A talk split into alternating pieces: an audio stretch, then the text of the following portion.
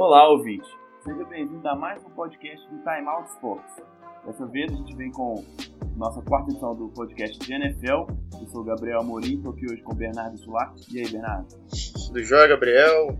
Pronto aí para poder falar de uma semana que define mais ainda os cenários da NFL, né? Vamos discutir isso mais pra frente, um podcast especial hoje. É verdade. Vamos começar dando destaque para as nossas redes sociais. Vale sempre lembrar que a gente está tanto no, no, Facebook quanto no Twitter. É só você procurar por Time Out Sports. Para quem curte o, o, podcast né, e acompanha aí e usa os agregadores, nós estamos em todos os agregadores, é só procurar por Time Out Sports que você acha a gente. E no Spotify. Então se você tem aquele amigo seu que não conhece muito podcast, mas que ouve muita música e tal, se quiser apresentar para ele, põe lá no Spotify, é facinho, todo mundo tem, é fácil de achar, não tem muito segredo, basta para ele que quanto mais gente ouvindo o podcast, não só o nosso, mas quanto mais gente ouvindo o podcast, melhor, né, não, Bernardo? É, com certeza é uma mídia ainda pouco conhecida, né, mas, mas realmente a partir do momento que a pessoa começa a ouvir, não dá para sair mais não, né, é uma, é uma, um rádio, um programa que você pode escolher o que você quer ouvir na hora, né, a hora que você quiser, a hora que for mais conveniente, então não tem nada dessas novas mídias aí, é a minha preferida. É, eu, tô completamente viciado no podcast também, eu sou um pouco suspeito para falar. Mas enfim, semana 10 da NFL. Bernardo, o que, que, você achou dessa semana, assim, rapidinho, só pra gente começar? Gostou dos jogos? Alguma decepção, alguma coisa? Como é que você viu essa semana 10, só pra gente abrir o programa? Olha, algumas surpresas, né? Eu acho que a vitória do Cleveland sobre o Atlanta, por mais que o time dos Falcons não, tenha, não venha muito bem, foi uma vitória é, muito maciça, né? Muito até tranquilo do time dos Browns, então me chamou um pouco a atenção. Claro, a gente vai falar mais dos Patriots também, que perderam é, um placar até bem alto para o time do Tennessee Titans, então também chama a atenção. De resto, não foram grandes surpresas, né? O Dallas Cowboys venceu o Philadelphia Eagles, seria uma grande surpresa lá no início da temporada, mas pelo desempenho que os Eagles vêm tendo, é, foi um jogo até aceitável. E alguns placares maiores do que a gente imaginava, mas de resto, é uma semana que, que não conta assim com a, com a possibilidade de análises tão extensas como foi, por exemplo, a semana passada, né, com, com jogos um pouco mais interessantes. É isso aí. Se falou de placares elásticos, a gente pode começar pelo jogo de quinta-feira, o jogo do Thursday Night entre Steelers e Panthers, que não foi muito bom pro meu lado, torcedor dos Panthers. A gente já tinha destacado isso, até o meu receio por esse jogo de quinta-feira, que sempre fica para quem tá jogando fora de casa. E acho que eu não esperava uma vitória, mas uma goleada desse jeito, né? Uma lavada tão, tão grande, tão expressiva dos Steelers, talvez tenha sido até demais pro time do Carolina que vem três vitórias seguidas. Né? Não sei, Bernardo, como é que você viu esse jogo aí? Parece que no, no começo do terceiro quarto já tinha acabado, né? O Steelers pontuou muito no começo do jogo e logo depois do intervalo já parecia que todo mundo podia dormir porque não valia a pena perder é, a madrugada de quinta com uma, uma lavada dessa. É, o começo do jogo foi muito interessante, né? O time dos Panthers conseguiu uma campanha bem longa, utilizando muito bem o Christian McCaffrey, né? Fazendo jogadas de passe também e corrida. Por mais que talvez, assim, às vezes até me deixava um pouco preocupado em relação ao uso do McCaffrey, porque estava sendo muito bem feito, mas também estava muito polarizado o ataque. O Carolina só avançava quando ele tocava na bola, né? E inclusive em situações de passe. Mas. E aí conseguiu um touchdown logo na primeira campanha. E os Steelers viraram um jogo assim muito rápido, né? Com menos de 3 minutos, contando tudo, né? Assim, e poucos segundos analisando as jogadas, porque foi um passo do Big Ben já, já para touchdown, e logo na jogada seguinte, né? Também conseguiram um, um, um touchdown.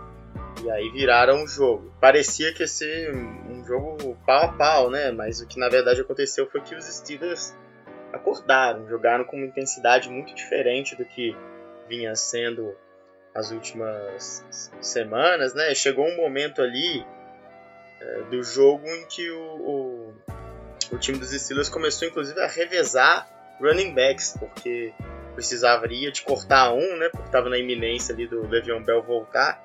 Então deu a bola ali pro Samuels, deu a bola pro Ridley, então é, realmente já tratando o jogo como definido. Eu não parei de assistir até o final porque eu lembrei daquele jogo dos Panthers contra os Eagles, né?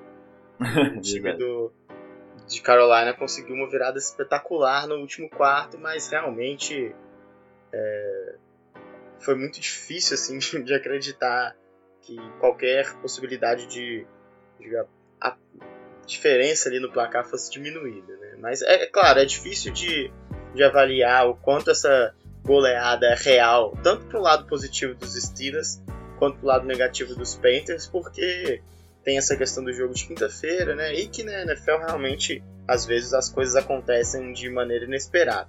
Freia bastante, né? Um baita balde de água fria no, no desempenho que os Panthers vinham tendo, mas se colocar bem a cabeça no lugar ali, ainda é o principal favorito na NFC para mim em relação à, à vaga no Wild Card.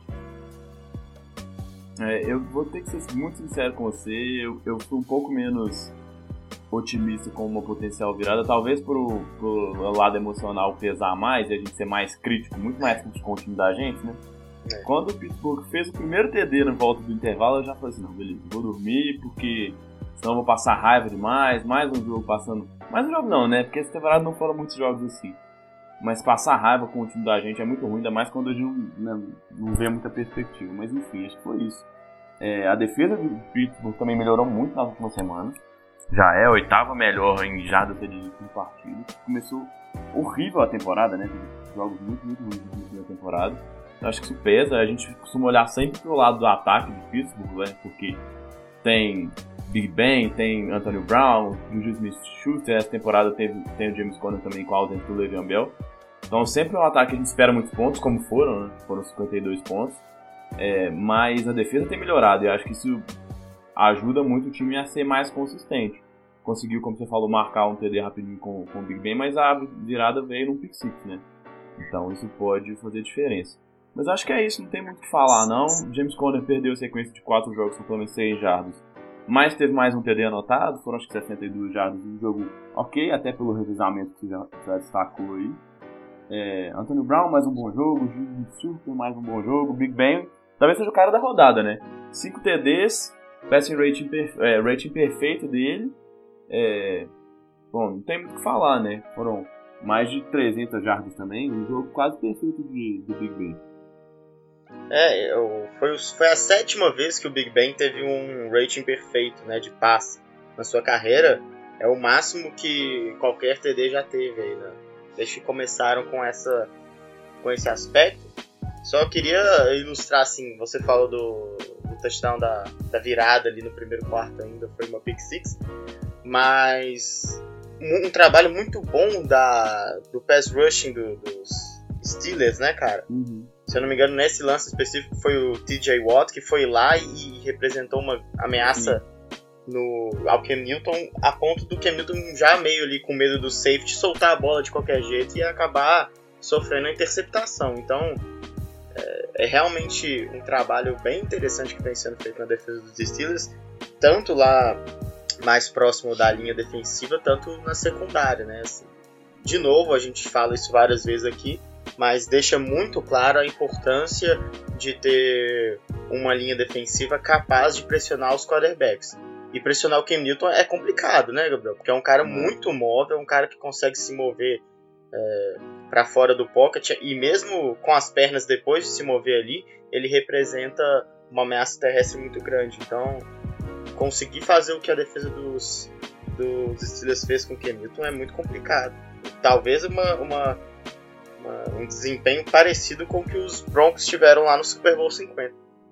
É, lembra muito mesmo. E, e, acho que o destaque fica muito para como esse, essa defesa consegue mandar blitz de formas bem criativas, digamos assim, né? Pressionar bastante com, com essas formações diferentes. Acho que isso confundiu muito a linha. A linha de Carolina que, apesar de lesões, né, perdeu alguns caras por conta de lesão. Os dois tackles titulares nessa temporada estavam fora.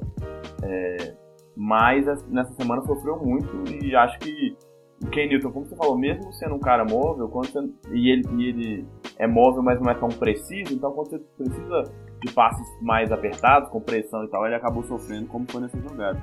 Então acho que a defesa de Pittsburgh, principalmente a linha, acho que a secundária tem nomes fracos ainda, não é aquela secundária que você olha e fala, putz, esse, esse grupo aí, se precisar, eles conseguem anular um recebedor ou um grupo de recebedores.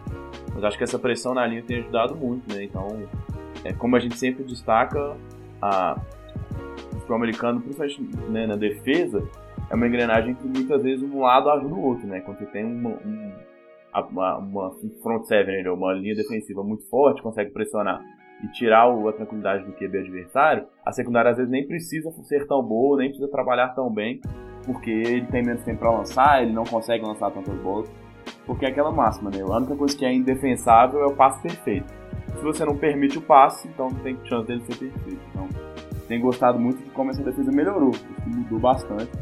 A gente viu contra, contra é, Tampa Bay, por exemplo, um jogo muito ruim dessa defesa no começo da temporada. São jogos complicados e tem melhorado bastante. A gente viu, a gente vê vários times que são mais cascudos melhorando, né?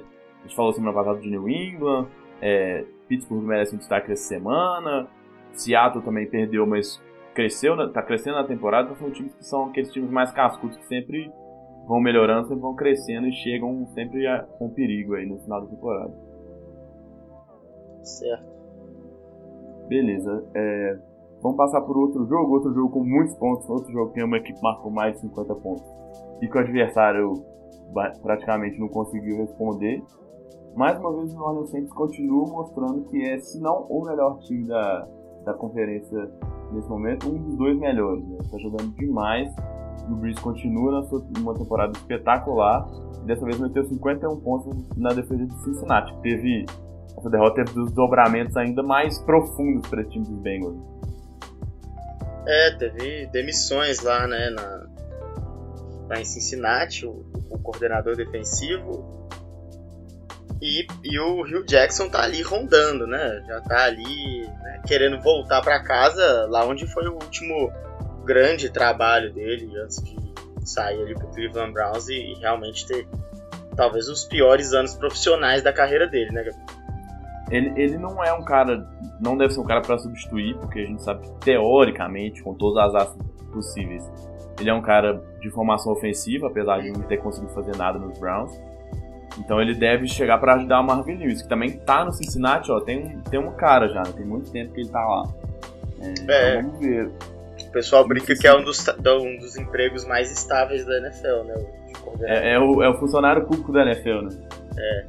E até chama é, atenção, mas... assim, o impacto dessa vitória ter conseguido demitir um dos coordenadores, ela se torna ainda maior, né? O impacto, assim, a repercussão, ela fica ainda mais midiática em relação à, à vitória. Foi muito mais que só os 51 pontos, né?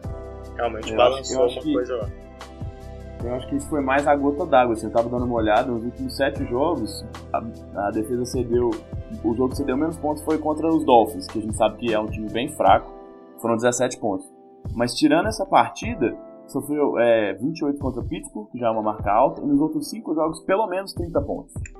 Então, apesar de a gente saber hoje que os placares são mais elásticos, você sofrer 30 pontos de maneira repetitiva e consistente é muito difícil, ainda mais que o AJ Green tá fora agora, machucado, né, o principal recebedor do time, e seu ataque não deve pontuar tanto. Então você precisa que a sua defesa faça um trabalho melhor para ter alguma chance. E a gente vai até destacar um pouquinho mais para frente, mas é um time que teoricamente tá indo pro nesse, aquela, aquela história. Se tivesse acabando a NFL nessa semana, iria como a última vaga de wildcard da UFC. Mas você acha que esse time tá dando sinais de que pode brigar forte? O que, que você acha desse time do Cincinnati? É, ele começou até razoavelmente bem o jogo ali, né? Anotando touchdowns. Mas. Olha, eu acho que não tá forte, mas pode ser que consiga mesmo, é, ainda assim, o wildcard, porque a Conferência Americana também tem times que oscilam bastante. E o uhum. primeiro passo para poder tentar melhorar a qualidade do jogo defensivo eles já deram, né? Que vai ser a troca de coordenador. Então mostra que o time dos Bengals está um pouco mais incomodado com a derrota do que vinha sendo nas últimas temporadas. Isso já é um certo avanço, para mim, suficiente para que eles consigam uma vaga no, nos playoffs, porque apesar da derrota muito acachapante, assim, é um time que tem bons jogadores. O Andy Dalton uhum não é o melhor quarterback possível, né? Mas ele tem é, um grupo de recebedores bom e, e que pode trabalhar bem ali. É, o Tyler Boyd essa temporada melhorou muito de produção, né? Um cara que até surpreendendo, porque acho que já é a segunda ou terceira temporada dele. Ele não tinha tão bem quanto nessa temporada. Hum. E ajuda você ter um cara além do AJ Green pra ser uma, um cara mais de segurança. O Tyler Boyd tem se, se destacou nesse começo de temporada. É, pois é, então. Eu acho que que eles conseguem, mas assim, chegar aos playoffs e nada muito além disso, né?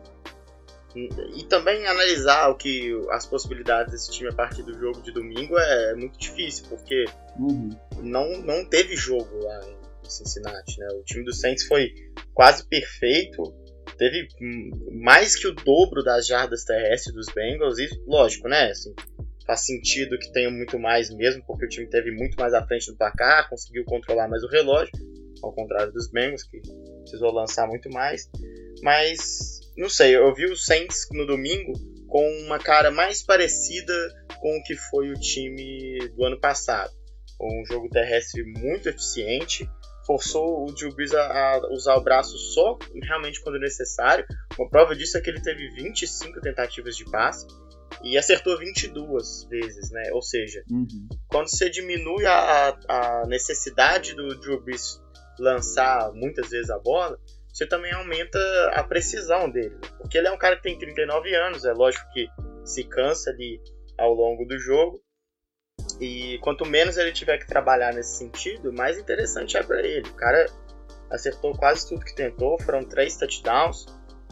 Um jogo muito bom do Mark Ingram, acho que foi o melhor, a melhor participação dele desde que ele voltou, né? O, Sim. Como corredor, inclusive, quase o dobro do número de jadas do Alvin Kamara que mais uma vez foi uma, uma arma importante, tanto recebendo passe, mas também na end zone. Teve mais dois touchdowns. É um dos caras que, que vem sendo muito importante ali no sentido de pontuação no time do Saints. Então, era favorito o time de, de Nova Orleans para esse jogo, mas eu não imaginava que fosse vencer com tanta facilidade, né? O que mostra que realmente o time está na briga forte aí pelo Super Bowl né, para chegar e ser um, um concorrente ali à altura de qualquer oponente que possa vir da AFC. É, perfeito, acho que não tem muita coisa para acrescentar, não só destacar o que o Drew Brees passou agora o Brett, o Brett Favre, né? Exato. Como o segundo maior é, jogador em número de TDs totais na carreira, são 509 agora. Tá atrás só do Peyton Manning. Então segue essa temporada incrível do Brees. Mais alguma coisa que você quer falar desse jogo, B? Acho que Não, eu acho tá bom é, por aí. É isso mesmo, né? Até pra gente poder ter mais tempo aí pra discutir a NFL de uma forma mais ampla. Beleza. Vamos para mais um jogo que a gente tinha pensado aqui. É Rams e Seahawks.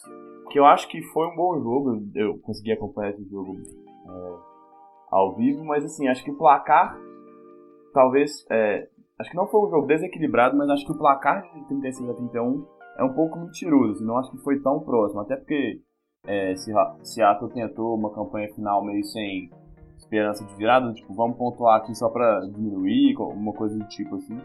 É. Mas o que, que, você achou? Você acha que, que Seattle tem chance ou não? É, Los Angeles está muito longe nessa, nessa divisão aí e vai levar a NFC West.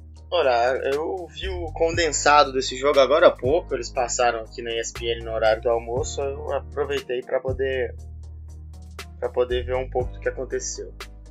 É, eu também acho que o time dos Rams ele mostra uma capacidade de, de variação de jogadas, de repertório ofensivo muito maior do que o Seahawks. Então, assistindo o jogo, a gente tem a impressão de que não vai ter chance para o time de, de Seattle em quase momento algum, mesmo quando eles estiveram liderando o placar, porque quando os Rams pegavam ali a bola era bem envolvente. Mas eu gostei muito do jogo do Seattle ainda assim. É natural que o time do, dos Rams tenha mais repertório, porque tem muito mais peças e jogadores mais talentosos. Mas com o que tem, o time do Seahawks consegue jogar muito bem. Assim. Vem com um jogo terrestre muito bom e até e é bastante surpreendente que esse jogo terrestre venha sendo muito bom, porque no início da temporada a gente imaginava que seria a grande fraqueza, né? A gente vinha vendo o Russell Wilson usar muito o braço nos últimos anos, no, é, atrás de uma linha ofensiva terrível. Trocaram o técnico, né? Draftaram novas peças e isso já fez com que melhorasse bastante. A na Free Agents também colocaram caras novos. Se não me engano, acho que é o time que mais tenta é, corridas na NFL, né? É, o Rashad Penny teve mais um jogo muito bom, né, passando das 100 jardas, e, e o, mesmo contra um time que tem o Todd Gurley, foram 273 jardas corridas do Seahawks contra 149 dos Rams, né? Então, isso é interessante porque é um número bom de mostrar, porque um jogo que fica com placar equilibrado o tempo inteiro é onde dá para fazer essa análise, né? Não é aquele jogo em que um time tá muito atrás, então precisa ficar exagerando nos lançamentos, o outro tá muito na frente, então corre muito para poder gastar tempo. Foi realmente jogadas que os dois times planejaram fazer num, num jogo de placar parede. E, e, me chamou a atenção, é, falamos aí sobre sofisticação dos ataques né, do lado dos Rams, mas me chamou a atenção do lado dos Seahawks também, porque as corridas maiores, mais longas, elas foram conseguidas a partir de jogadas de corridas mais laterais, né? Porque é, é, é, a fraqueza do time do Los Angeles. Porque no centro você tem ali o Aaron Donald e o Nadamakan Su. Então ali é muito difícil realmente de conseguir conseguir qualquer avanço, né? Porque são dois caras de. né? Estão entre os melhores defensores da NFL.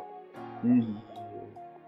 Inclusive eles tiveram um sec muito interessante do Russell Wilson que os dois é. juntos conseguiram furar a linha ofensiva e pra Foi cima. Foi um dos lances mais engraçados da partida mesmo, né? Eles comemorando depois. Meio que os dois ao mesmo tempo chegaram no Russell Wilson. Ali. É, foi, foi bem. Imagina a sensação do, do quarterback, né? Ver aquilo, aquilo ali indo pra cima de você. Mas... Nossa senhora. Mas, mas isso me chamou a atenção, porque a, as corridas do Seahawks conseguindo fazer variações de, de, de jogadas para continuar usando bem o, a, o jogo terrestre. Uma coisa que na semana passada os Seahawks tiveram dificuldades, foi um dos piores jogos nesse sentido. Então... Eles usaram até muitas vezes um, um tackle extra, né? um cara para bloquear na linha, que é uma coisa que a gente vê cada vez menos, assim, muitos ataques colocando às vezes quatro recebedores, cinco recebedores espalhando as defesas. E o Seattle foi mais ou menos no caminho contrário e as coisas funcionaram na medida do possível, né? Acho que é, o Seattle a gente imaginava que fosse ser uma vitória muito mais tranquila dos Rams, né? Exato, acho que é isso. Assim. Seattle hoje não tem elenco para bater de frente com, com os Angeles, né? Os Rams são realmente muito melhor, como você destacou. Então, insistir no jogo terrestre gera outros, outros desequilíbrios no time adversário que acho que Seattle é, fez bem em tentar explorar. O Russell Wilson lançou muito pouco, mas foi bem quando lançou. Teve um jogo até bom, assim, apesar de ter, a gente falou do Brees lançando só 25 vezes, o Russell Wilson também lançou só 26 vezes, e te, mas teve 3 touchdowns, um bom rating também, acertou 17 desses 26 passos. Então ele está sendo usado mais nessas situações. O jogo terrestre vai carregar o time, e só quando não tiver como mesmo, só quando forem decididos muito complicados para conquistar correndo com a bola, acho que eles vão tentar entrar com o Russell Wilson. Eu acho que é interessante, até você aliviar a pressão, né? A gente sabe que essa linha melhorou muito, isso é inegável, mas que o jogo terrestre muitas vezes é uma das melhores formas, se não a melhor forma, de você aliviar a pressão para o quarterback, né? Que não fica tão evidente, tão óbvio que vai vir um passe, então a defesa precisa se preocupar com a corrida também. Ah, é, e é até uma compensação ao Russell Wilson pelo ano passado, né? Uhum. Poucos jogadores, ou poucos times me davam tanto desespero de assistir quanto o Seahawks do ano passado, porque o Russell Wilson já recebia a bola com o olho arregalado, assim, sabendo que tinha que correr para um lado ou para o outro para poder conseguir completar a jogada, porque era pressão em quase todos os snaps. Teve um lance, acho que foi contra os Cardinals no, no Thursday Night, não sei se você vai lembrar, acho que foi isso mesmo. Que ele fugiu, assim, uns três secs na jogada, correu pela esquerda, fingiu o passe, voltou, foi para trás, lançou a bola e o Doug Baldwin conseguiu a recepção. Mas foi assim, Sabe aquele cara que tá correndo pela vida dele? A impressão que ele tinha era essa. É, né? eu lembro que eu acho, não sei se foi nesse lance, mas eles contaram as jardas que ele correu, né? Contabilizando as laterais, para trás, para frente, assim. E aí, se contassem todas as jardas que ele correu só nessa jogada, já ia ser maior do que qualquer running back durante o jogo todo. do Seahawks. É, não era, não era fácil a vida do, do Russell Wilson, não. Mas acho que é isso, assim. Pra ganhar a divisão, e a gente, né, como já falamos, nós vamos falar uma perspectiva mais geral mais pra frente no programa, mas pra ganhar a divisão tá difícil até pelo centro de vitórias e pelo confronto direto agora. Acho que as equipes se enfrentam mais uma vez ainda, se não me engano, né? É, Seattle e Los Angeles. Uhum. Mas Seattle tá cinco jogos atrás de, dos Rams. Então é complicado, mas é um time que tem campanha para brigar.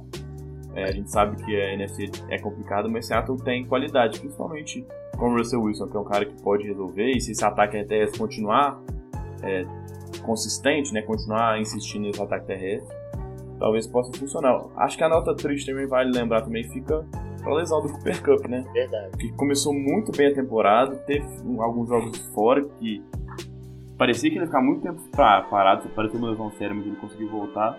E agora acabou a temporada dele mesmo, né? Uma lesão de ligamento cruzado.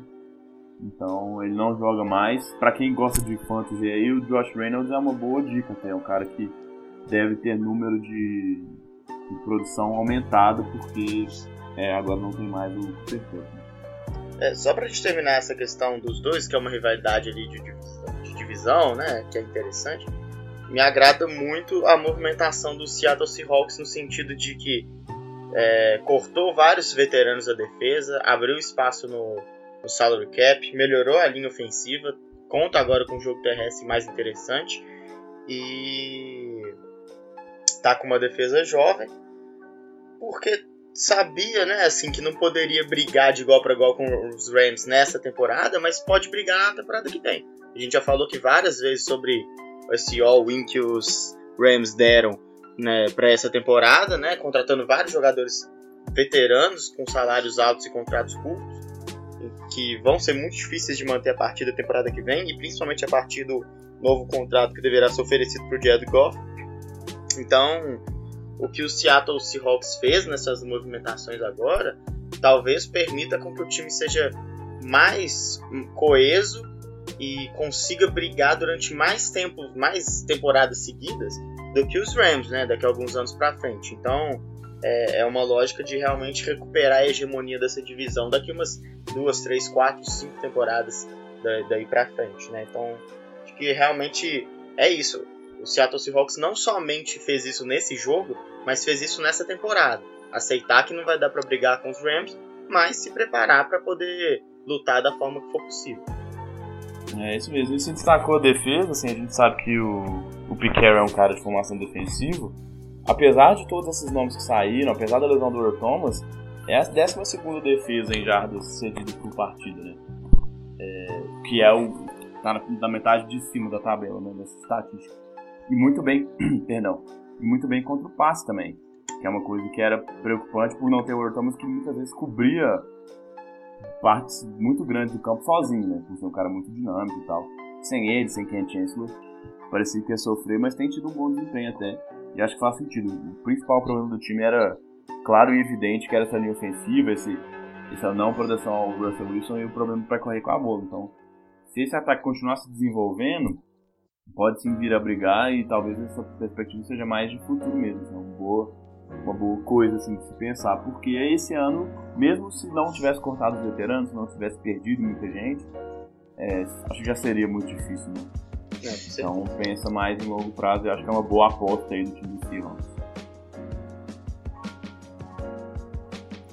Beleza, mais alguma coisa que você quer falar desse jogo? Não. Vamos pro, pro próximo.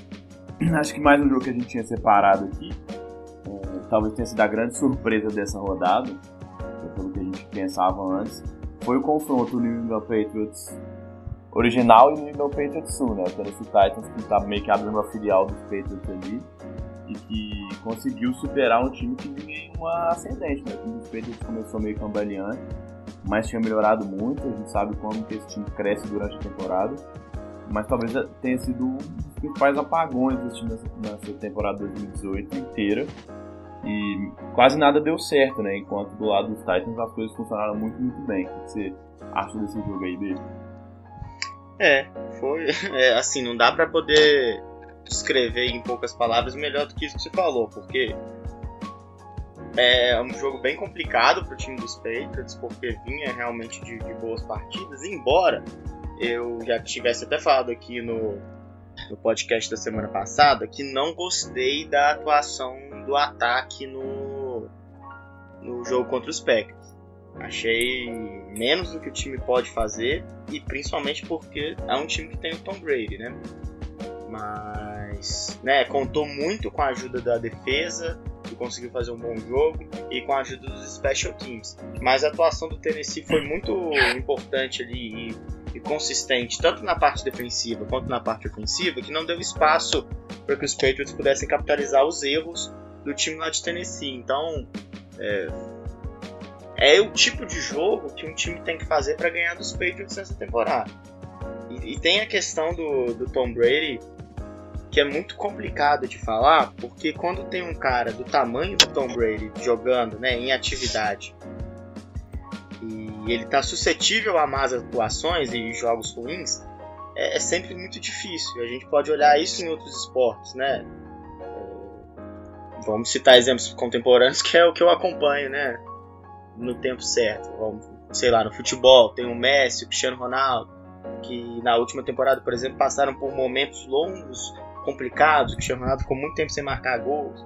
E é aquele cara que, que, a gente tem muita dificuldade de criticar ele, né? O, o, próprio LeBron James na NBA, que é o outro esporte que a gente cobra aqui no Time Out, ele tem tá tendo momentos nessa temporada, por exemplo, de, de dificuldade, não tá tendo um desempenho tão dominante quanto ele teve na reta final é, da, da, temporada passada pelos Cavs, aqueles erros de, de lance livre. Só que assim, é muito complicado porque eles estão num nível de, de gigantismo, de tamanho tão grande, de representação para o esporte tão ampla, que as críticas também ficam se reverberam de uma forma muito maior do que deveriam ser. Falar que o Tom Brady não jogou bem contra os Packers e falar que ele de fato jogou mal contra o Tennessee Titans não significa dizer que acabou, que finalmente a idade chegou, né?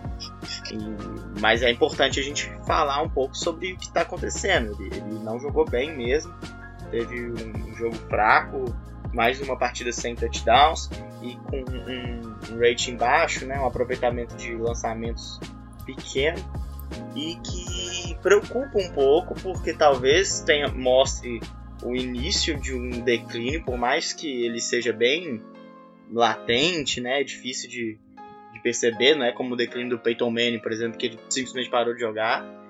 Mas tem que ser avaliado, tem que ser levado em conta, até porque é a partir da análise e desse, desse diagnóstico que o time dos Patriots vai conseguir se moldar para continuar aproveitando o quarterback que tem, talvez o maior da história, sem correr riscos em relação a isso. E eu tenho certeza que o time do Bill Belichick vai conseguir mudar ali o repertório ofensivo a ponto de conseguir ainda aproveitar tudo que o Tom Brady tem de melhor e não forçar dele é, algo que ele já não consiga fazer. É, acho que concordo com tudo que você falou. Acho que precisa pensar um pouco nisso. As duas últimas partidas realmente foram ruins do Tom Brady, ele não desempenhou no nível que a gente está acostumado, e acho que esse é o problema, o nível é muito alto, né? A barra está muito lá em cima. Mas acho que duas coisas me chamaram a atenção. É, uma que, que, afeta diretamente o ataque dos Patriots, que é como a defesa do Tennessee conseguiu, mais uma vez uma defesa conseguiu pressionar o Tom Brady. A gente sabe como que ele tem dificuldade em jogar, em, em, tendo que sair do poker, tendo que se movimentar. Ele é aquele cara que fica plantado e que só em última situação que ele sai correndo. Foram três sacks e seis jogadas onde conseguiram atingir o quarterback quando ele saiu para fazer o passe. Que é um número alto e assim, mais do que isso, a gente sabe que o psicológico, né, quando você começa a sofrer muita pancada, na situação do Tom Brady, que é um cara que já se preocupa muito com isso, e não tem às vezes até nem pavor de sofrer sec ou de sofrer uma pancada, que ele acaba sendo apressado. Alguns passos que foram ruins, a gente viu passos ruins mesmo do Brady essa semana, que a gente não está acostumado também a ver. Talvez por isso, assim, já tá com um reloginho mais acelerado, de que, tipo, preciso lançar a bola logo, senão a, bola, a pressão vai chegar de novo, senão eu vou apanhar mais uma vez. Então acho que isso afeta. E acho que, e aí no ataque, e acho que a defesa do Tennessee tá muito bem. Se não me engano, é a sexta melhor defesa da, da NFL inteira. Uma defesa que às vezes é pouco falada, mas que tem caras muito bons, a gente já destacou os caras que, que vieram do, do New England Patriots, né? E até por isso foi o jogo, talvez o, o grande jogo da temporada até agora para os Titans questão de motivação, de querer ganhar.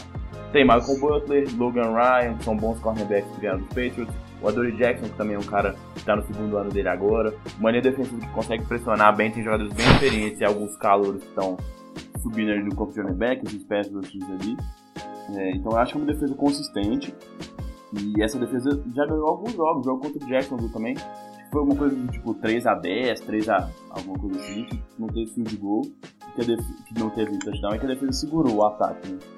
E, e, falando do ataque, o Mariota parece que melhorou, né, Bia? Não sei o que você acha, mas assim, vi não só nos números e no jogo, mas acho que o desempenho dele, alguns, alguns passos muito bons, principalmente a conexão, conexão com o Corey Davis, que é o principal recebedor do time.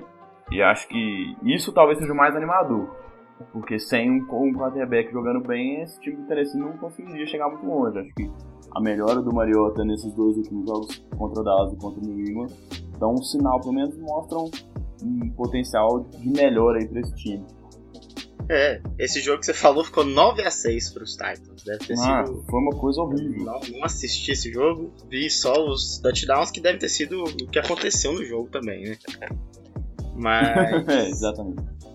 Mas é, o Mariota é aquele cara que no, no futebol aqui, na, no jargão da imprensa esportiva brasileira, é a eterna promessa, né? A gente sempre espera que ele consiga render bem. E de fato dá para poder perceber que há vários aspectos do rendimento dele não ser o, o esperado.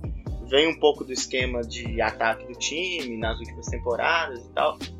E não dá ainda para comprar que ele vai continuar jogando bem assim até o final da temporada, mas realmente é animador e, e é a peça que falta mesmo no time dos Titans, né? Assim, é o, é o ponto que precisa, que faltava para encaixar um time que tem chances de chegar aos playoffs. Pois é, e falando em playoffs, acho que a gente. É, essa, o Tennessee, essa divisão EFC South foi uma das, das coisas que suscitou a gente a pensar um pouquinho diferente para esse podcast. Pra gente olhar um pouquinho pro, como tá o cenário das divisões, né? É uma. Essa, ou, da, ou melhor, das conferências e das divisões visando os playoffs aí. Acho que essa EFC South tá muito embolada ainda, porque tinha um time que era claro favorito antes da temporada começar, que era os Jaguars, que não estão né, parece que não vai mesmo. Assim, pra mim, depois dessa derrota contra os Colts, fica muito, muito difícil apostar em qualquer virada dos times dos Jags. Mas tem o, o Houston Texas que folgou nessa semana, mas que veio de seis vitórias, veio de seis vitórias seguidas. Tem o, o time do Indianapolis Colts que conseguiu três vitórias seguidas pela primeira vez desde 2015 e, e melhorou, o Andrew Luck jogando super bem. E o Mariota nesses dois últimos jogos melhorando, o time venceu duas partidas contra o Dallas fora de casa e agora contra o New England. Então, vamos, acho que a gente pode começar por essa AFC South. O que, que você acha, assim? Essa, nessa divisão, você acha que sai um time, dois times, algum time consegue chegar no wildcard? Qual que é o seu, seu favorito aí para essa divisão?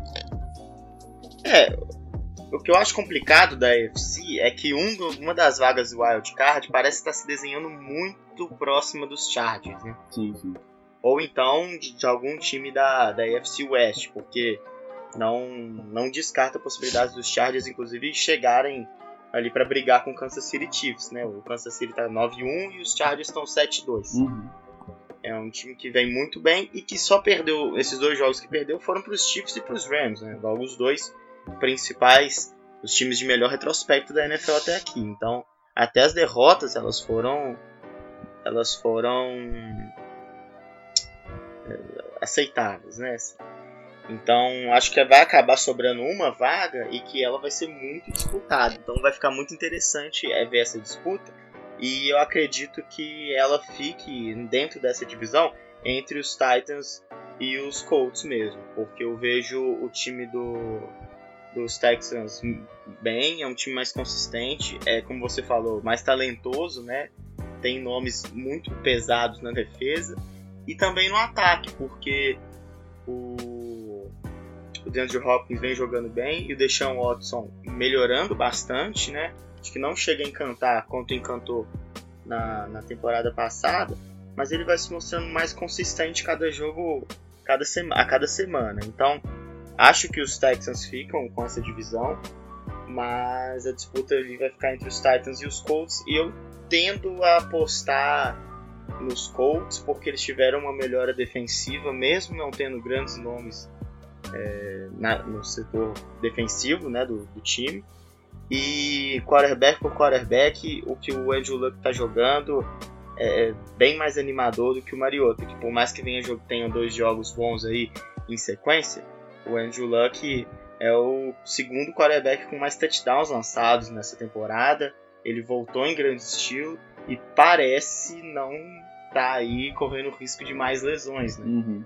Então, eu acho que isso eu acho que pesa a favor dos Colts. É, se ele se mantiver saudável, eu acho que essa é a grande, é, é, essa é a grande questão, né? Se ele vai se manter saudável. Porque, como você falou, tá jogando muito bem, né? Nos últimos três jogos, três vitórias, 10 touchdowns, uma interceptação, 680 jardas aéreas e rating de 126.7.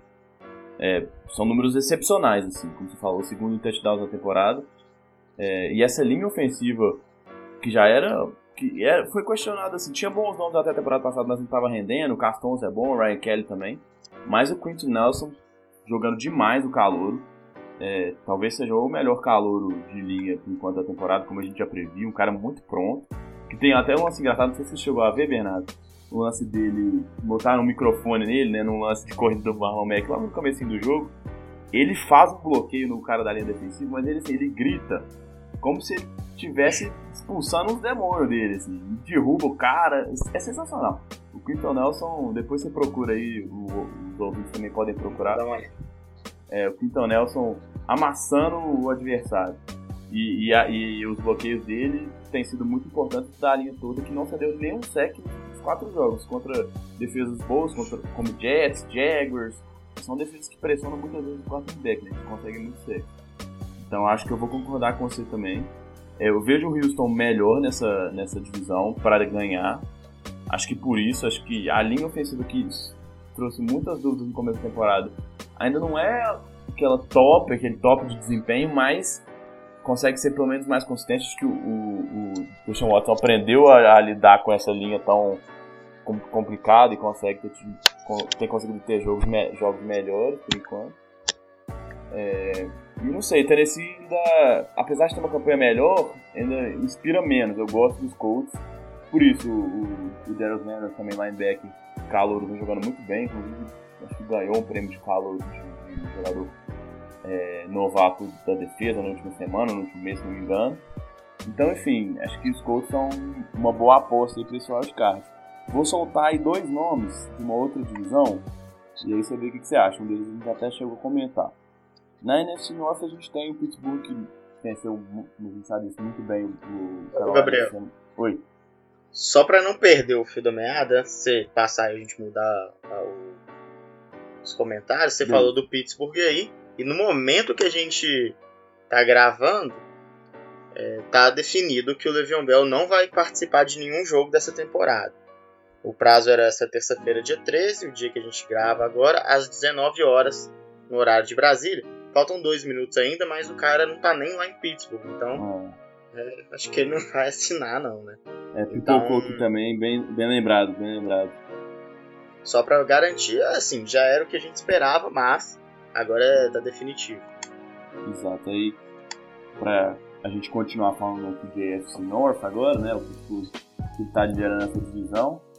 Tem dois times aí, um deles inclusive que tá, que tá hoje, tivesse né, terminasse a temporada agora estaria classificado, que é o Cincinnati Bengals, com 5 vitórias e 4 derrotas, seria o segundo time do wildcard, e o Baltimore Ravens que folgou na última semana, tem quatro vitórias e cinco derrotas. Você acha que esses dois times podem brigar? Algum deles tem mais chance? Como é que você vê essa EF North em, em termos de título, em termos de wildcard? Quais times você acha que podem brigar? Nossa, é muito complicado, porque os Bengals a gente falou bastante sobre eles já em relação à derrota do 100. Os Ravens começaram muito bem, mas tiveram uma queda de desempenho defensivo, que era grande, um grande destacamento aí desse, desse time. Uhum. E o Joe Flacco piorou bastante, né? Vamos ver como é que ele volta depois dessa semana de, de folga. Só pra aproveitar o gancho do Flaco, é, parece que ele pode nem jogar nessa próxima semana, né? Tá com uma lesão. Talvez vejamos a estreia de Lamar Jackson como quarterback titular dos Ravens. Vamos ver se muda é, alguma coisa.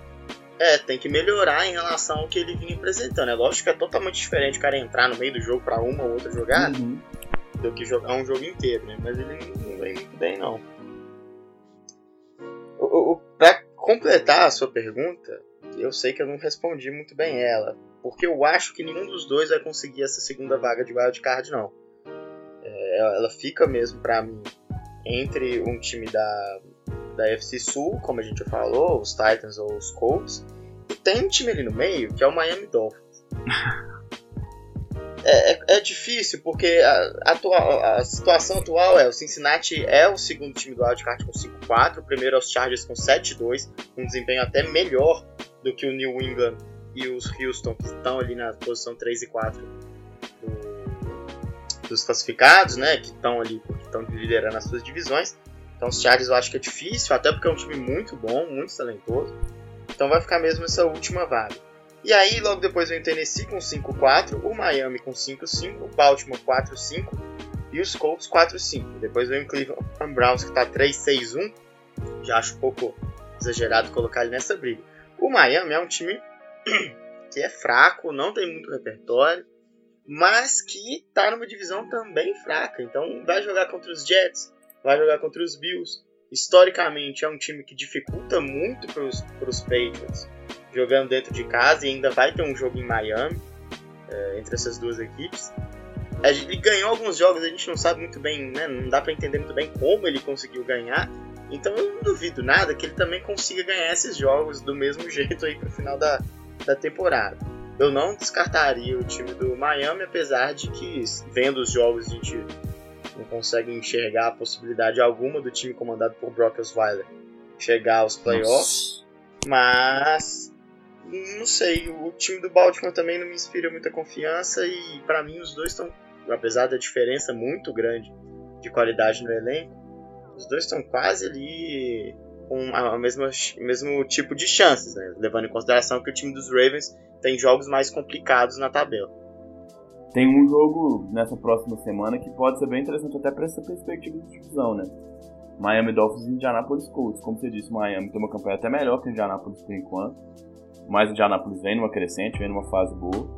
É, não sei, eu acho que mesmo. Acho que, acho que é um jogo mais definitivo pro lado de Indianapolis, que se ganhar, se, se encaixa mesmo como um time que tá ali para brigar, do que do lado de Miami. Eu acho que mesmo se Miami ganhar, tem dificuldade de ver esse time mantendo é, rendimento.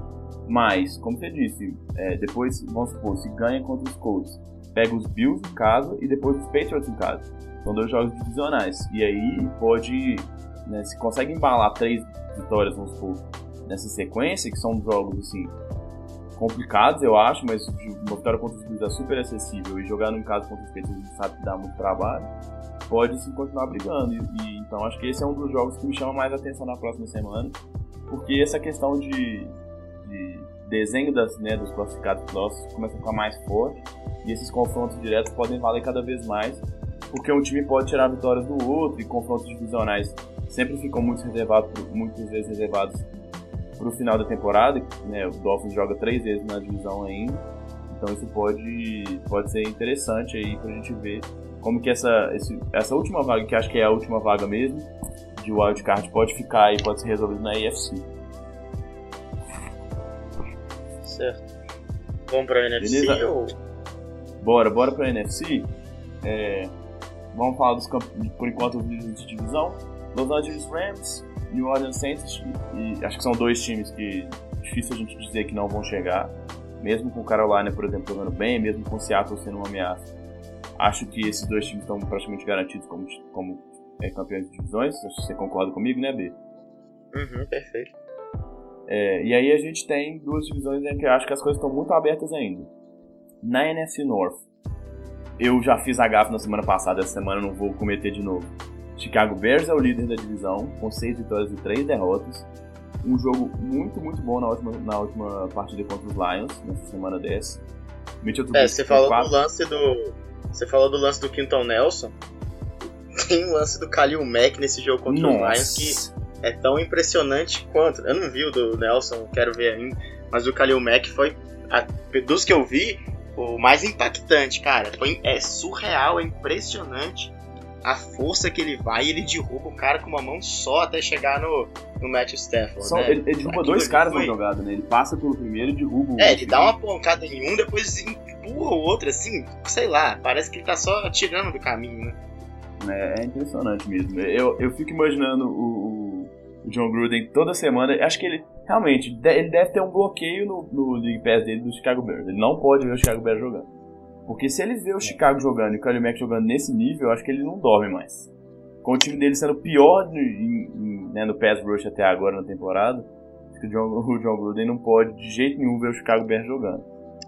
Mas enfim, é, essa defesa, como a gente falou, como o Bernardo sacou, Khalil Mack, e uma defesa muito, muito forte, que já era boa e só melhorando essa temporada, liderando a divisão, e aí na, na NFC Norte a gente ainda tem Green Bay Packers, é, 4. Perdão, perdão. Minnesota 5-3 e 1, ocuparia a segunda vaga de wildcard nesse momento. E Green Bay Packers 4, 4 e 1. 4 vitórias, 4 derrotas e um empate. Empate justamente contra o Minnesota. é, tá tudo muito apertado e nessa semana tem um jogo muito importante divisional. A gente já falou do jogo contra o Dolphins, tem Chicago Bears e Minnesota Vikings. Né? O que, que, você acha, né? Quem que você acha que pode ser destaque nessa, nessa divisão? Que, você acha desse jogo? Como é que você vê essa divisão aí indo pra frente pra esse finalzinho, pra esses últimos jogos, Bernardo? É, talvez seja a divisão mais aberta, né? Primeiro falar da conferência nacional, ao contrário da americana, não tem um time que tá ali garantido nos wildcards, apesar dos, dos Panthers estarem muito bem, e não tem nem na, na liderança das divisões, né? principalmente a divisão norte aí, porque é, na leste também está muito aberto, mas na norte eu, eu, eu, vejo times com mais capacidade de brigar até o final. Uhum. O Chicago Bears lidera, lidera com méritos, porque tem uma defesa, como você disse, sensacional e que está jogando muito bem. E tem um ataque que tem melhorado, né? O jogo terrestre agora com o Jordan Howard. E o Mitch Trubisky que ele faz jogos muito ruins, mas tem dias que ele vai muito bem. Nesse jogo contra os Lions ele jogou muito bem. É, no, no jogo anterior também, então ele tem melhorado e que ele eu acho que é o fiel da balança para definir se esse time vai conseguir manter a liderança ou não. Porque se ele jogar bem, razoavelmente bem, acho que o Chicago Bears tem grandes chances de ir ou como wildcard ou como líder. O time dos Vikings é muito bom. O Kirk Cousins está tá fazendo uma boa temporada. É um time que, mesmo nas derrotas, brigou bastante até o final. Uhum. E tá aí com, com o Adam Thielen, né? Que recebedor não é mais o recebedor mais prolífico em jardas, né? Depois de duas semanas meio fracas dele. Mas até então tinha sido o cara mais é, impressionante, né? Até pelo grau de surpresa que esse grande desempenho dele vinha, vinha trazendo. Precisa melhorar ainda na defesa, que era a, o grande ponto forte do time no ano passado, mas jogou muito bem dessa forma na temporada passada. É, a gente sabe que tem aquele espaço para melhora, né?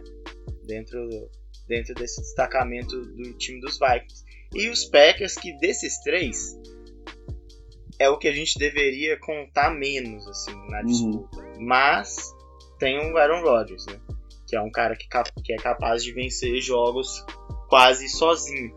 Então é muito difícil estabelecer o, o, o cenário dessa divisão, mas por mais que seja difícil contar o Aaron Rodgers fora dos playoffs, eu acho que os dois times que mais têm chances para ir, levando em consideração a disputa pelo wildcard e pela liderança da divisão, são mesmo os Chicago Bears e o Minnesota Vikings. São mais consistentes, é, vão ter jogos que vão necessitar menos de uma peça sozinha para poder vencer jogos, e os Packers não, né? Os Packers é, é aquele time que depende mais do imponderável para conseguir bons resultados. E aí apostar no imponderável nunca é uma boa aposta. É. Falando de Chicago Bears, que diferença faz um um bom treinador, né? Uma mente ofensiva que funciona. Porque sim, tem novas peças, mas assim, até o desempenho do Trubisky mudou muito, né? A gente já viu jogos em que ele, como foi nesse, nesse último final de semana, foi um dos melhores QBs da liga em questão de passe, qualidade de passe, touchdowns, jardas aéreas, foi muito bem. O Tarek Cohen está sendo muito bem envolvido também, é um running back mais dinâmico. Inclusive, acho que é, cada vez mais ele está ocupando ali aquele espaço do Jordan Howard, que é um cara mais de corridas fortes, né? É, eu gosto do Chicago Bears bastante, assim, acho que o time melhorou. E como a defesa dessas, a gente já viu vários times chegando muito longe com a defesa, assim, nos últimos anos, inclusive. Denver Broncos, vale a pena lembrar, com o Peyton Manning jogando mal, realmente mal no ataque. Seattle Seahawks, que tinha a Legion of Boom, né?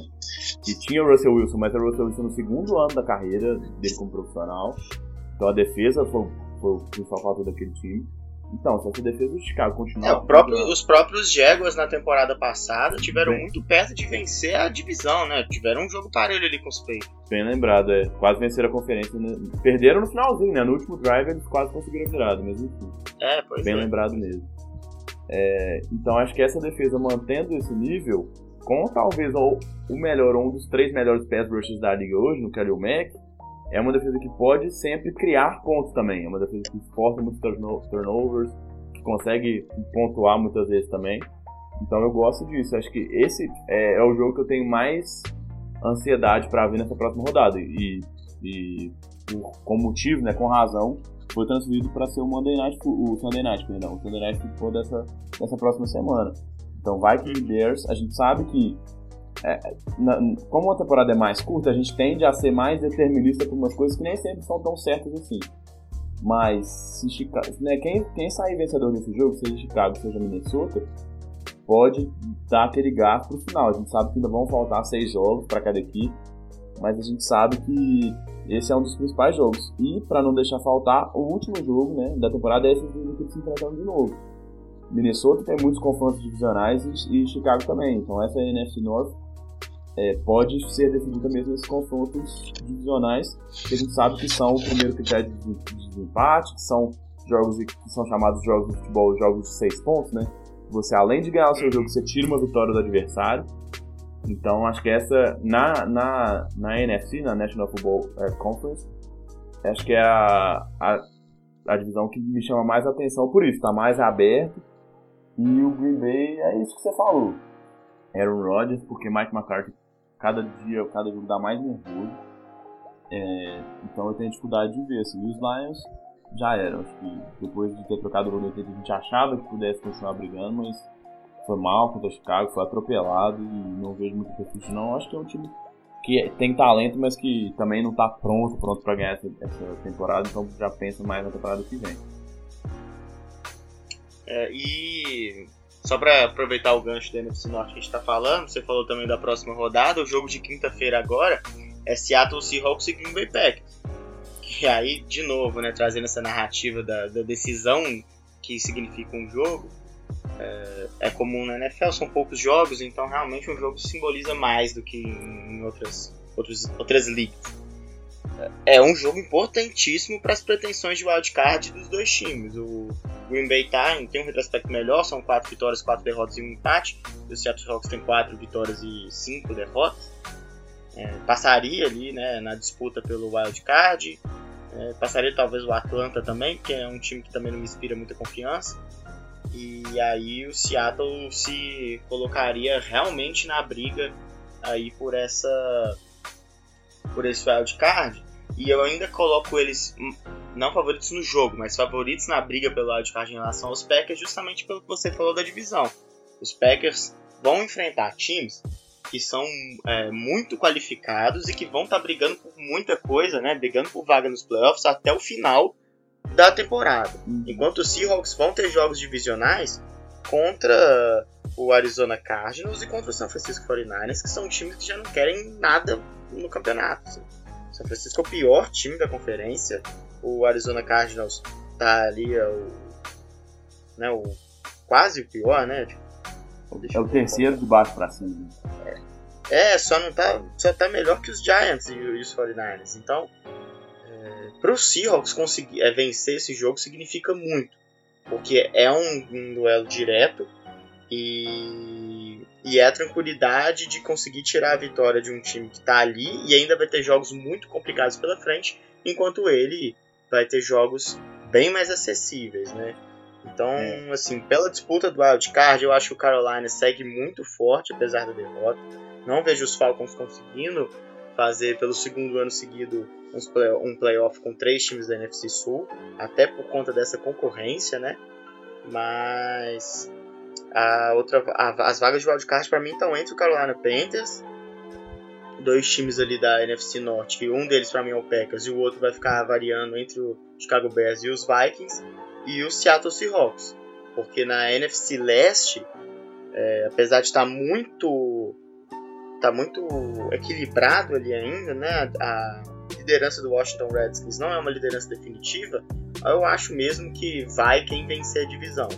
Os Giants, obviamente, não conseguem mais, mas o Dallas e Philadelphia, que estão 4 ou 5, vão brigar ali realmente dentro da divisão. No wildcard eu não vejo muita possibilidade, não. O time do Philadelphia me decepcionou bastante na quinta-feira. É, você tirou a palavra da minha boca. Acho que a grande decepção como divisão, para mim, tem sido a NFC é, East, porque é uma divisão que a gente sabe que tem muita rivalidade, são jogos sempre muito apertados, jogos muito, muito brigados, assim. E, e, tem tido times, né, como você falou, o Washington tem seis vitórias, mas assim, é um time que é, não convence muito, né? Acho que isso que, que pesa também. E Filadélfia, que é o atual campeão, começou muito campeante, assim, perder para o, em casa para o Dallas Cowboys, e basicamente que era o time que se perde nesse jogo, basicamente estaria fora dessa briga, é muito decepcionante. E o, o calendário de, de Philadelphia não é, nada, não é nada fácil. Na próxima semana pega no New Orleans Saints, e aí tem um refresco bom. Fora de casa ainda. Fora de casa ainda, bem lembrado. Depois tem um refresco contra os Giants, mas ainda é um jogo divisional, sempre tem aquela rivalidade. Temporada passada os Eagles ganharam num field goal de mais de 60 jardas no último lance da partida. É, depois, e aí depois pega o Washington Redskins no primeiro jogo ainda dos dois é, nessa temporada. Joga em casa e assim, acho que se o time quiser realmente brigar, tem que visar ganhar esses três jogos. Porque depois pega o Dallas, que aí ou vai estar tá realmente brigando e aí vai ser um confronto direto, ou já não vai estar tá mais brigando por nada. Pega os Rams, que pode já estar já tá mais pensando nos playoffs do que em qualquer coisa, já deve ter garantido a divisão a esse ponto. E aí os dois jogos finais, que são jogos contra times que estão brigando, que com certeza vão continuar brigando. Houston Texas em casa e Washington Redskins fora. Então, para chegar nessa sequência final brigando, acho que esses três próximos jogos, começando pelo jogo domingo contra o Saints, o Philadelphia tem que mostrar uma melhora. Assim, o Carson está jogando bem, é, acho que é, ninguém esperava que ele jogasse no mesmo nível antes da lesão do ano passado, mas é, ele tem, tem sido consistente. Agora, o Zach Ertz muito bem, né? Exato, mas a defesa tem deixado um pouquinho a desejar em alguns momentos. Né? E, não sei, esse time tá esquisito ainda. Não é mais, não parece ser mais a ressaca do Super Bowl, mas tem alguma coisa que, né?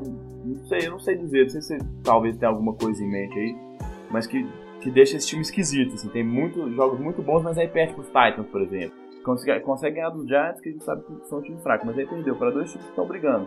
Tanto Minnesota quanto Carolina estão brigando pelo, pelo wildcard, como, como o Bernardo já disse. Então, e aí ainda perde para Dallas jogando em casa. Philadelphia precisa mudar logo se quiser ter alguma chance de chegar e não passar, não fazer feio nessa temporada pós título, aí da NFL. É, eu acho muito. Né, tô com você aí, porque é difícil realmente fazer o diagnóstico do que, está acontecendo. E é engraçado que em relação aos Eagles o diagnóstico muda, né? Ele começou com a ressaca do Super Bowl e depois foi ficando muito longo para ser uma ressaca, né? Uhum. Já dava tempo de ter recuperado. E aí tem essas análises, né? A defesa não tem jogado bem, a, a linha defensiva que foi um grande ponto forte desse time na temporada passada não consegue repetir o mesmo desempenho. E aí, no final das contas, o que eu tô tendo a impressão agora, depois do jogo dos Cowboys, é que esse time jogou no 100% dele, ou muito próximo do 100% dele na temporada passada. O Carson Wentz talvez não repita o que ele fez na temporada passada, e isso é natural. Mas aí ele sai e entra o Nick Foles e consegue um desempenho satisfatório e muito bom em alguns jogos de playoffs, e inclusive no Super Bowl contra os Patriots. Um jogo absurdo. Né, o Nick Foles, é bom lembrar sempre. É, não é um. Vale destacar que ele é o, o MVP, o atual MVP do Super Bowl, né? Pois é, então. É, e um time tá jogando muito bem. Tinha um ataque, uma, um ataque terrestre melhor, o Diadjai não tá jogando e não tem mais legado de campo. Então isso realmente faz uma diferença no sistema ofensivo. Mas os próprios recebedores, o Aguilar, o, o Alshon Jeffrey, estavam melhores no ano passado. E lógico, isso passa por, uma, por um todo o time, né? O único que mantém um bom, um bom ritmo parecido com o que via na temporada passada, para mim, é o Zach Ertz, que segue sendo a principal arma ofensiva desse time.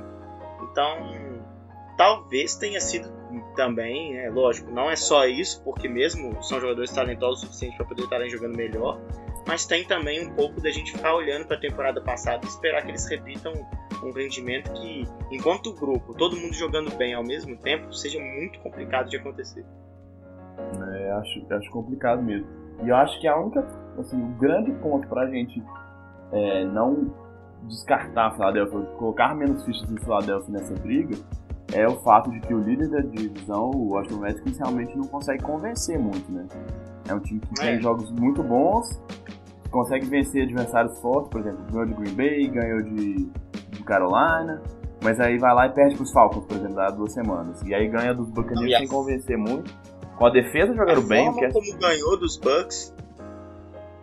Como é que é? É impressionante, porque o Alex, o time teve, sei lá, 200 jardas, o Alex Smith jogando daquele jeito dele e os Bucks com mais de 500 jardas. Exato. É, então, é... assim, é, é, uma vitória daquelas difíceis de explicar mesmo. Como que o Washington Redskins conseguiu vencer esse jogo.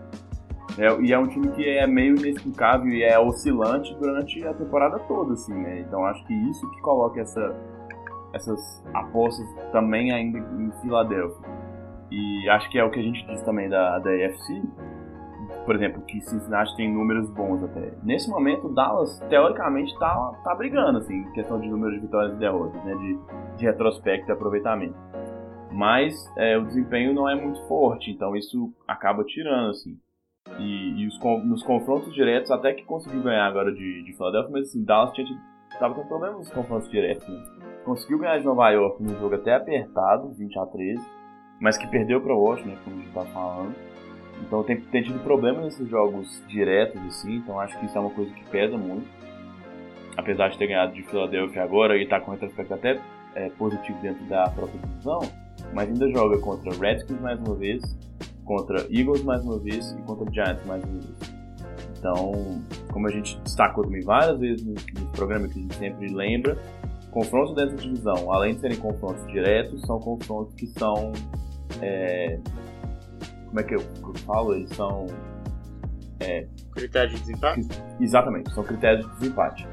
Então, é, acho que Dallas, mesmo com essa vitória, eu tenho ainda dificuldade de apostar nele. Eu consigo ver mais chances, por exemplo, para Tennessee, em questão de colocar, de, de apostar neles, é, tendo chance de chegar aí, do que, por exemplo, Dallas, que são dois equipes que começaram mal a temporada e que conseguiram é, vitórias nesse, nesse final de semana. Por isso, assim, a gente vê que o deck não está jogando no nível nem do Mariota, por exemplo. E o deck e, e isso é, é quase que é indispensável que o quarterback tenha um bom desempenho nesses times que não são elencos tão qualificados. Assim. Então, é, é engraçado que, que o Dallas Cowboys, ele, mesmo em 2018, né, numa lógica totalmente voltada para os passes mais longos, né, jogadas aéreas, é um time que lembra o Green Bay Packers em, em, relação a precisar muito de um bom desempenho de jogador, mas não é o quarterback, mas sim o Ezekiel. Uhum. É, é engraçado mesmo.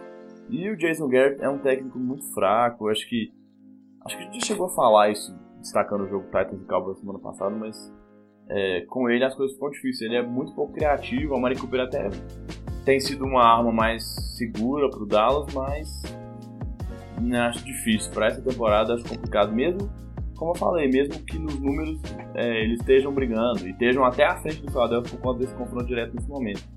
São quatro derrotas, quatro vitórias e cinco derrotas, empatado, por exemplo, com Seattle, com Atlanta e meio jogo atrás de Green Bay só. Mas o desempenho me incomoda um pouco e me deixa bem reticente para achar que esse time tem chances reais de brigar.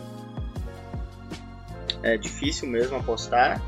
É, sigo, sigo com o que eu tinha falado antes. Né? Eu acho que a briga está aberta na NFC East, mas está aberta para ver quem vai conseguir ser. Eu acho que nenhum dos, dos times que não ficar na primeira colocação consegue pegar o wild card, principalmente que o cenário é muito competitivo e os times brigando são muito bons.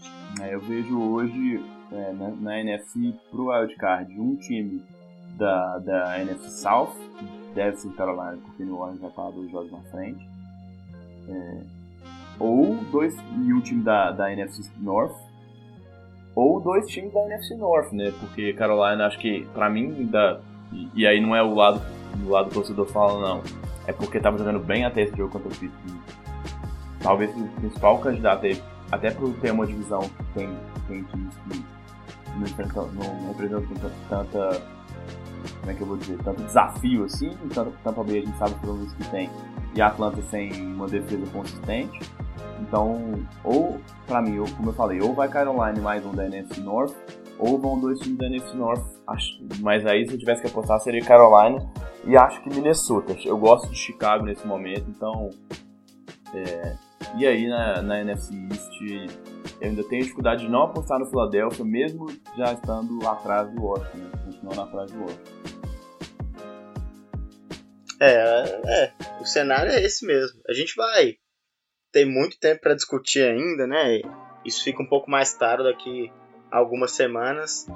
mas duvido muito que a gente erre assim feio, que uma grande surpresa aconteça, porque é, o cenário realmente foi, foi bem descrito. É, e assim, a, a, como a temporada é menor, mais reduzida, né, a gente sabe que muitas vezes esse, os times ficam um pouco embolados e aí no final, nas últimas 5, 6 rodadas, que é o que esse momento está chegando agora, as coisas começam a se desenhar de uma forma mais clara, assim. Então acho que é isso. Tem mais alguma coisa para você dizer sobre a NFC aí, ou podemos fechar? Não, eu acho assim, eu acho que o Carolina Panthers vai ser um dos, desses times mas é um time que ainda tem dois jogos contra o Saints. Né? Você falou que a divisão é mais fraca, é mesmo, mas vai ser muito importante aí esse, esses dois jogos, porque eles podem justamente tirar a diferença que um time tem para o outro ou pesarem muito uh, na disputa dos Panthers dentro dessa lógica aí de wildcard. Então, é, se der para ter uma grande surpresa, eu apostaria numa grande surpresa vindo da NFC Sul com o Saints, por exemplo, tendo que disputar wildcard, ou o Carolina Panthers ficando de fora aí por um mau desempenho doméstico, digamos assim. É, já que você falou de Carolina, eu vou, vou aproveitar. Assim, eu consigo, olhando o calendário do time, quatro jogos em que é bem possível, até plausível ganhar. Três jogos em casa contra Lions, Bucks e Browns. Acho que uhum. se quiser brigar, tem que, tem que vencer esses jogos. Então iria a nove vitórias. E aí, é, o quarto jogo que eu acho que é mais acessível é Atlanta na penúltima rodada, porque acho que a Atlanta tem condições de jogando em casa de vencer Carolina, tem sim, muitas condições inclusive. Mas talvez não esteja brigando mais, então não seja nem tão interessante ganhar assim. E aí você tem três jogos que, que são jogos que eu acho que são abertos e jogos que tendem mais para Carolina ter dificuldade de vencer. Pega daqui duas semanas Seattle fora de casa, que a gente diz que tá brigando, é que a gente sabe dar força. E aí é, pega Saints primeiro fora e na última rodada em casa. Como você falou, assim, se ele consegue vencer esses quatro primeiros jogos que eu falei, contra Lions, Bucks, Browns e Falcons, chega a 10 vitórias, e aí esses dois jogos contra, contra os Saints podem realmente fazer com que o time até sonhe em ganhar a divisão. Então é possível. Não é um calendário dos mais complicados nessa reta final, né? É, é bem possível. Então, essa última rodada da NFL, ela, por conta desses confrontos divisionais, elas tendem a ser bastante interessantes. A gente falou do Norte com os Vikings e os Bears, e esse Panthers e Saints que, que, são, que pode realmente ser um jogo muito decisivo. Né? Isso, claro, a gente tem que contabilizar o que vai acontecer daqui para frente. Mas, por hora, né, é o que dá pra gente poder fazer de previsão mesmo. Eu acho que é isso. Tá bom, né, Bernardo? Tem mais alguma coisa aí? Acho que depois Não, a gente. tá fez... certo. Beleza. Foi bastante. Vamos ficando por aí. E acho que o destaque da semana fica pro Monday Night. Quero ver todo mundo zumbizão na terça-feira aí, porque esse jogo é imperdível. Los Angeles Rams e Kansas City Chiefs. Como é que é? Não, e quinta também, aproveitar que tem feriadão, quem vai emendar, tem um jogo bom aí de Seahawks e Packers. É verdade, é um baita jogo mesmo, então essa rodada... A gente sempre destaca isso, mas assim, as coisas estão afunilando, é, querendo ou não, é, é para quem, né, para quem acompanha pela TV, que é o mais comum assim, os jogos de TV são cada vez mais é, ajustados para que sejam jogos que devalem alguma coisa, né? E ter esses dois jogos já acho que já chama muita atenção. É uma semana que tem tem bons confrontos aí. Tem alguns confrontos que sempre tem que vão mudar o preço do dólar para nenhum lado mas tem confrontos muito diretos, confrontos muito interessantes. Acho que esses três jogos, o de quinta-feira, Green Bay e Seattle, é, e o jogo do Sunday Night, Chicago e Minnesota, e o jogo do Monday Night, Los Angeles e Kansas City. Acho que são três jogos imperdíveis aí para quem é fã de NFL. E acho que você está escutando um podcast há mais de uma hora sobre NFL, acho que você é fã o suficiente para abrir mão do seu sono e, e acompanhar esses três jogos aí que vão passar bem tarde. É, vale a pena. Beleza, de nada. Foi mal, te cortei nisso. Beleza, acho que é isso, né, B? Vamos fechando por aqui. Um abraço pros ouvintes e até semana que vem. Até.